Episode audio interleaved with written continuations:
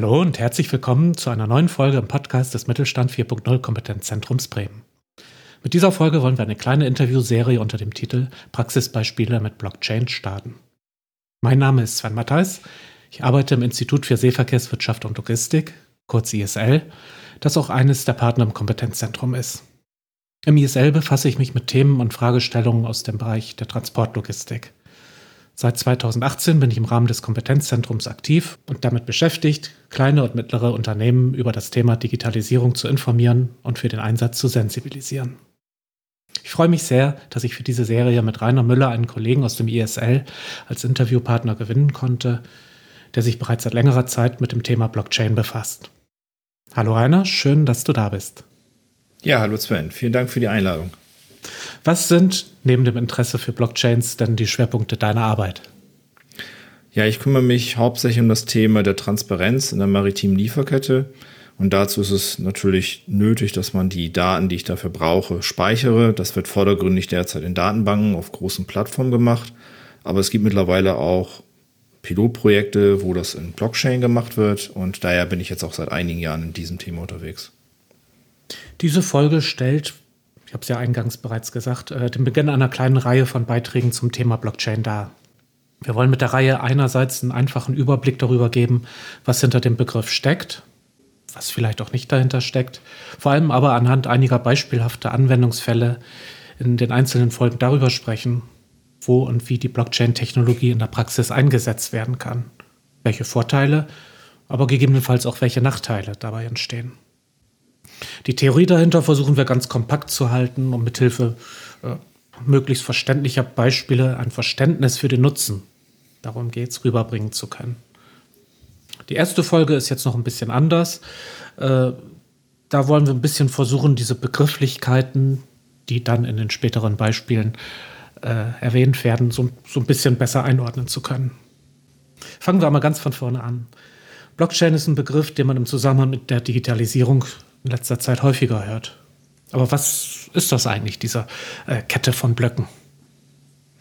Also nüchtern betrachtet geht es bei der Blockchain erst einmal um das Speichern von Daten. Hierzu werden die Daten in einem Block angeordnet, mit der Besonderheit, dass jeder Block wiederum seinen Vorgängerblock kennt. Das heißt, in einem Block habe ich die Information, die ich speichern möchte, plus halt eben die Information, wer der Vorgängerblock ist. Daraus resultiert dann, dass die Blöcke miteinander verbunden sind und diese Verbindung kann man sich auch wie so eine Kette vorstellen. Das heißt, ich habe eine Kette von Blöcken und da sind wir auch schon beim englischen Begriff Blockchain. Hm, und warum macht man das? Also wo ist der Vorteil dieser Art von Speicherung?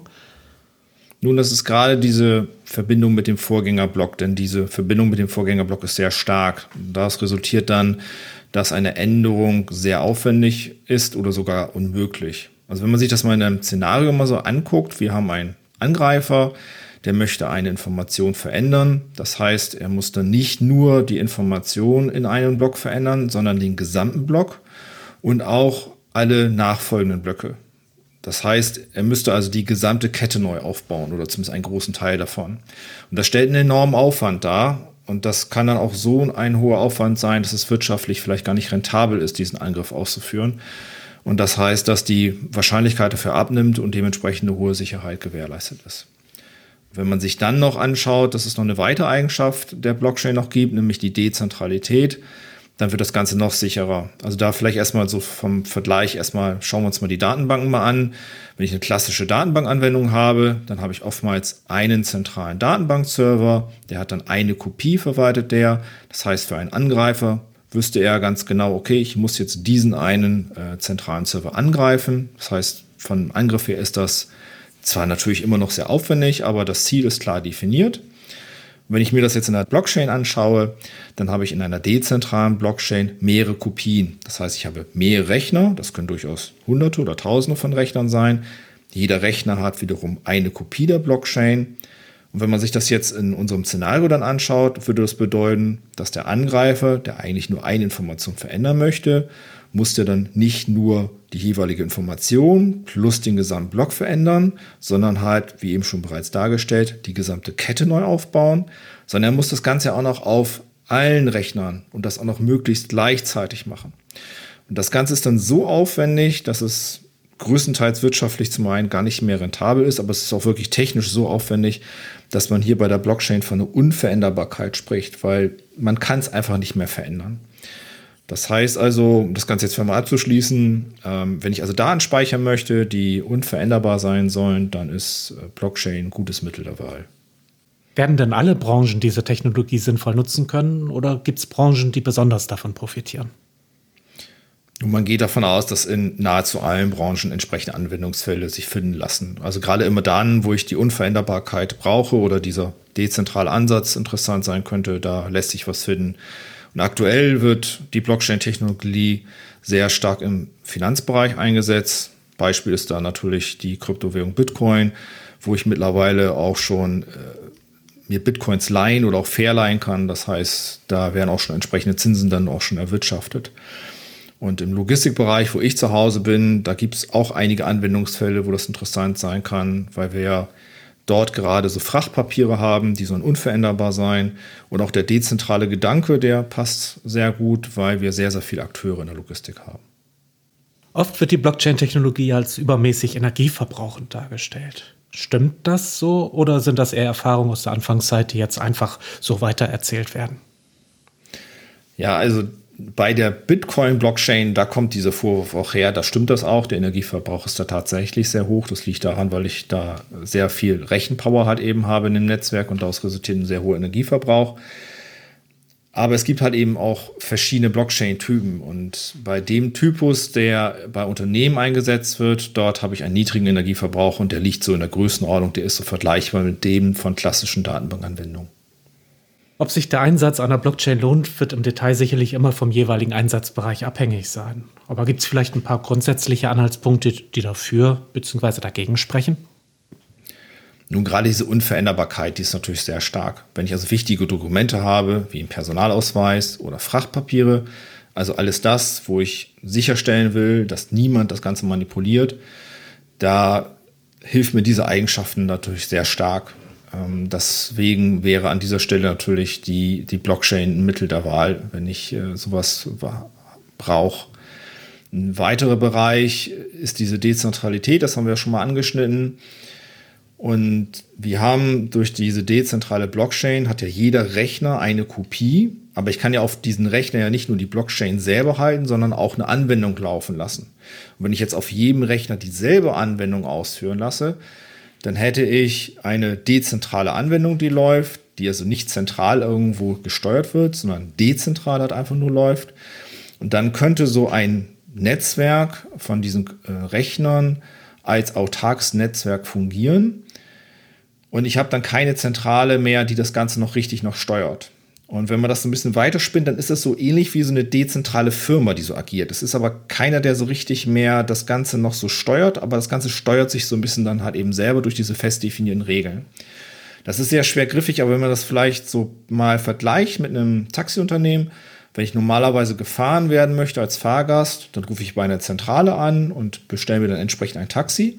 Ich kann allerdings auch dieses Uber nutzen, wo ich dann direkt an den Taxifahrer oder die Taxifahrerin dann rankomme und ich entsprechend dann eine Fahrt dann buchen kann. Das heißt, ich nutze da dann auch keine Zentrale mehr. Das ist auch eher so dezentral. Also diese Unveränderbarkeit und diese dezentralen Anwendungen, das sind so die typischen Punkte, die für den Einsatz einer Blockchain sprechen. Gut, das waren jetzt die Punkte, die für den Einsatz sprechen. Ich nehme an, es gibt auch einige, die eher dagegen sprechen. Ja, es ist natürlich gerade dieser Hype, der in den letzten Jahren natürlich war, das war so unter dem Motto, Witze was digitalisieren, nimm eine Blockchain und dann hast es. Und das als, als Allheilmittel, das war so ein bisschen übertrieben. Ähm, man hat ja weiterhin das große Problem, oftmals will ich was digitalisieren, was physisch als Objekt existiert. Nehmen wir da einen Container, ein Auto.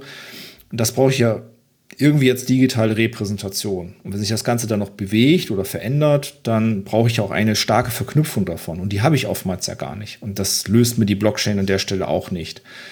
Und selbst wenn ich das digital habe, dann habe ich immerhin noch das Problem mit den Schnittstellen. Und das löst mir die Blockchain-Technologie auch nicht direkt.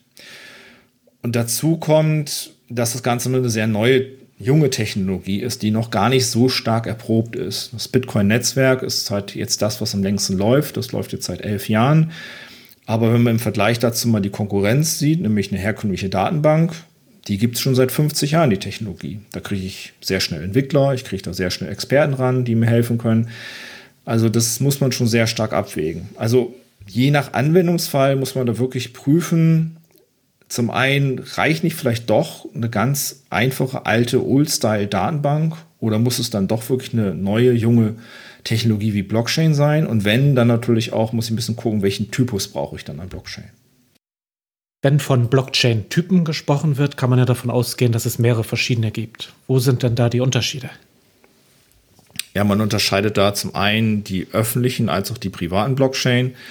Und bei einer öffentlichen Blockchain, Beispiel wäre da jetzt die Bitcoin-Blockchain, ist es so, dass jeder die Daten lesen kann. Jeder kann sehen, welche Transaktion von A nach B mit wie viel Coins getätigt wurde.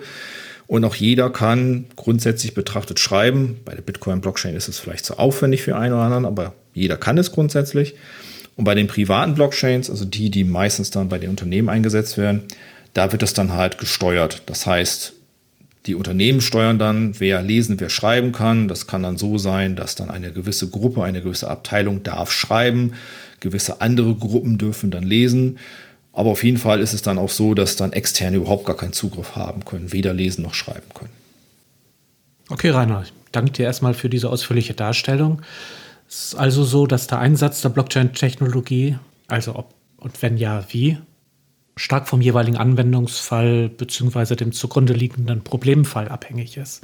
Und genau aus diesem Grund wollen wir, beginnen mit der nächsten Folge, Anwendungsfälle vorstellen, die dann halt zeigen, wie verschiedene Problemstellungen durch den Einsatz von Blockchain-Technologien angegangen und gelöst werden können. Diese Folgen werden wir in regelmäßigen Abständen über die Webseite des Kompetenzzentrums veröffentlichen. Es lohnt sich also, natürlich nicht nur deswegen, hier häufiger einmal vorbeizuschauen. Sollten Sie weitere Fragen zu diesen oder anderen Themen aus dem Bereich der Digitalisierung haben, kommen Sie gerne auf uns zu. Entsprechende Kontaktmöglichkeiten finden Sie ebenfalls auf der Webseite unter der Adresse kompetenzzentrum-bremen.digital. Rainer, dir vielen Dank für die interessanten Einblicke, die du uns gegeben hast. Ich freue mich schon jetzt auf die nächsten Folgen mit interessanten Beispielen aus der Praxis, über die wir uns unterhalten können. Ja, ich danke auch. Ich bin auch sehr gespannt auf die nächste Folge. Wir hoffen, Sie hierbei wieder begrüßen zu können und bis dahin bleiben Sie neugierig. Tschüss. Tschüss.